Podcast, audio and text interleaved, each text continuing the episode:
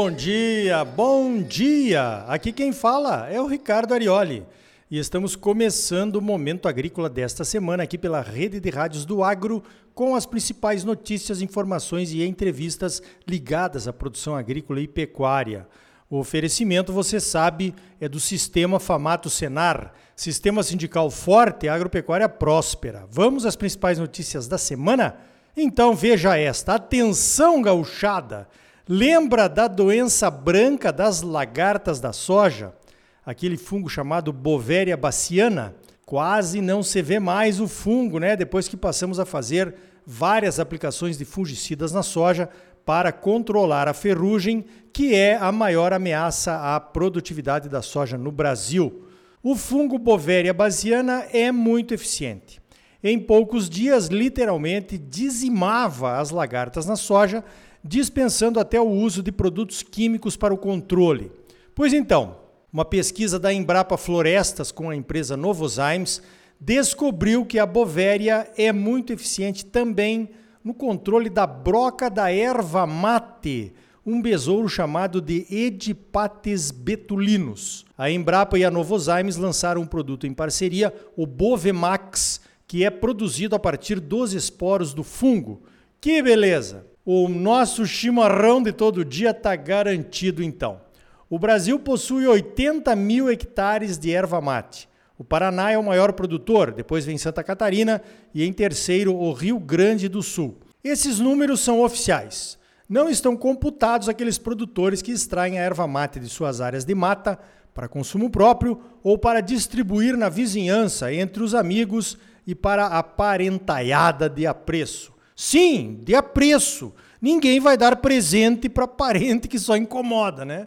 Tipo aquele radical que acaba com os almoços familiares de domingo, defendendo a volta do cramunhão, aquele político que se apossa das coisas alheias.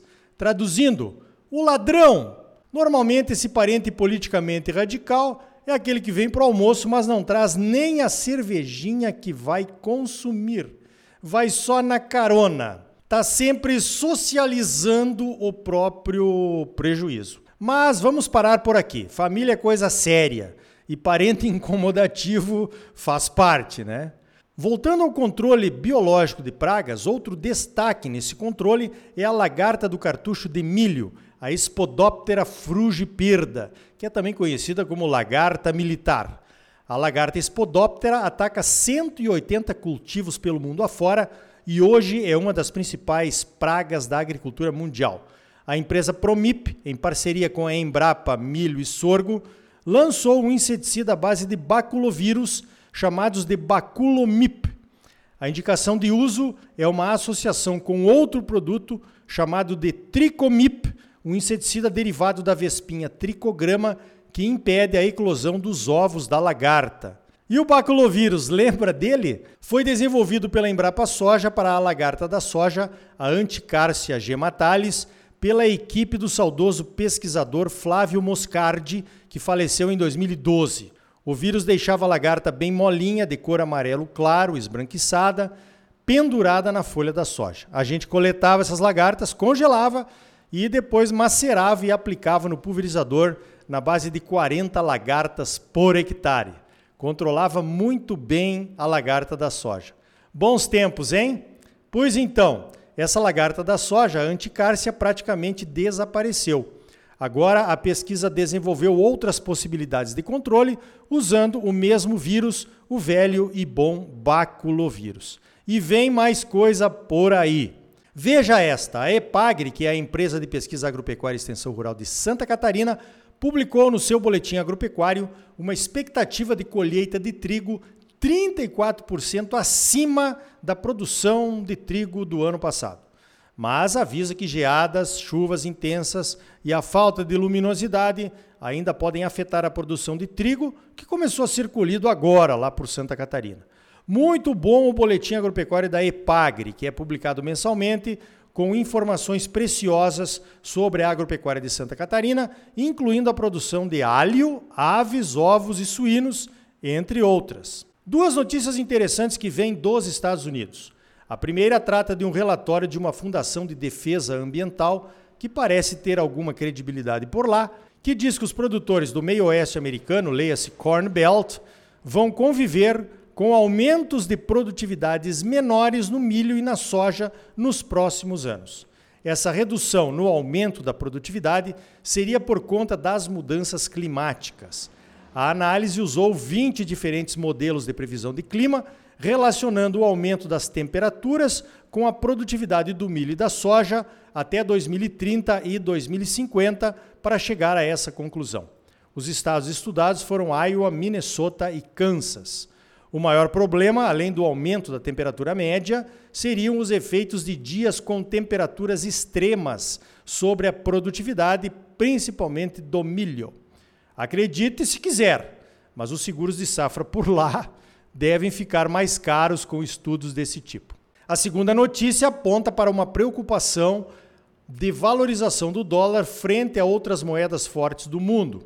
Isso está acontecendo principalmente por conta do aumento da taxa básica de juros nos Estados Unidos, o que aumenta a procura por dólares e fortalece a moeda americana. O problema para os produtores dos Estados Unidos é que um dólar mais valorizado encarece os produtos de exportação do agro, principalmente as commodities, né, que vivem de disputas por centavos de dólar para serem mais ou menos competitivas. Veja esta. Na semana que vem, eu fui convidado para participar de uma reunião na Embaixada dos Países Baixos, que aqui no Brasil é mais conhecida como Holanda. Vai ser lá em Brasília, com embaixadores dos nove países que assinaram um documento em comum chamado de Declaração de Parceria de Amsterdã, que tem como objetivo combater o desmatamento das cadeias de produção dos produtos importados por esses países. A parceria e a assinatura aconteceram em 2015.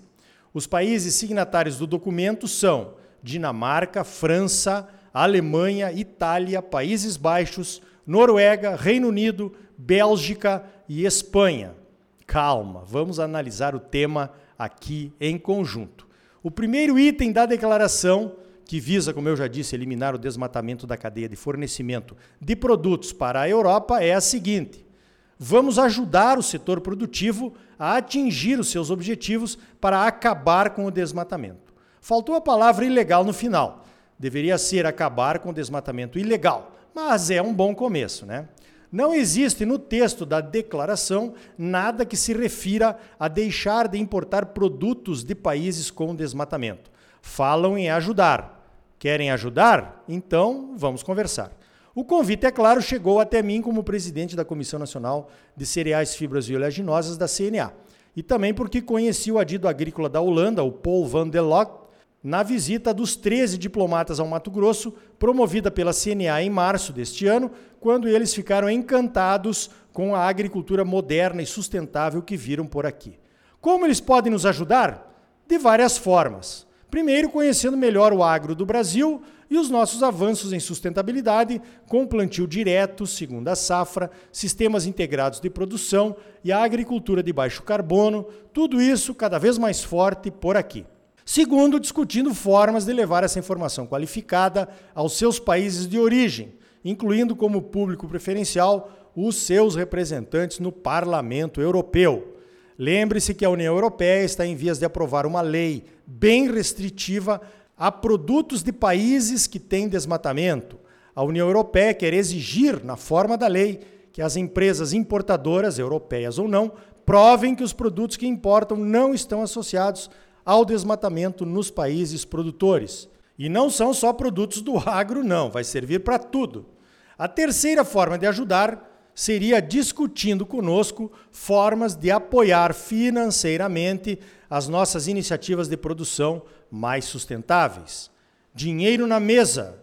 Held op tafel leggen, como se diz em holandês. Simples assim.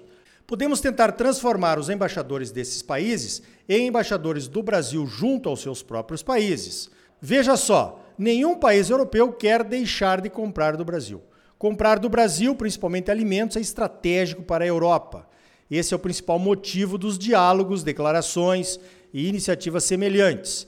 É muito melhor que ouçam a CNA como representante dos produtores do que as ONGs inimigas que ficam divulgando fake news a nosso respeito pelo mundo afora, né?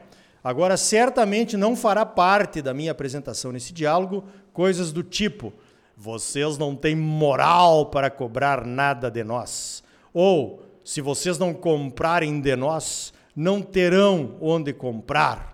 Essa não é a melhor forma de tratar um cliente, né? Queremos abrir portas e deixá-las abertas e não bater a porta na cara de parceiros comerciais de longa data. Na semana que vem, eu conto como foi. Então tá aí. No próximo bloco, o Nelson Ananias da CNA, que vai nos representar na Conferência Mundial do Clima, a COP27 no Egito, vai nos contar qual será a nossa estratégia de negociações por lá. Nossa posição como país garantidor da segurança alimentar de vários outros países e de avanços na redução das emissões está bem melhor do que na COP26, que foi no ano passado lá em Glasgow. E ainda hoje você vai saber como o Rio Grande do Sul pretende fortalecer a sua economia, voltando a plantar a safra de inverno, com trigo, aveia, centeio, triticale, cevada, trigo morisco, linhaça e tantas outras opções. A safra de inverno já foi a principal safra do Rio Grande Amado e ela tem que voltar com força, pelo bem dos gaúchos, pelo bem do Brasil e pelo bem de países para os quais podemos exportar ainda mais. E veja também quais serão os principais vetores do crescimento e do fortalecimento do nosso agro na avaliação do André Pessoa da Agroconsult. E aí, tá bom ou não tá? É claro que tá bom, você só merece o melhor. Então não saia daí. Voltamos em seguida com mais momento agrícola para você, um oferecimento do Sistema Famato Senar. Sistema sindical forte, agropecuária próspera. Voltamos já.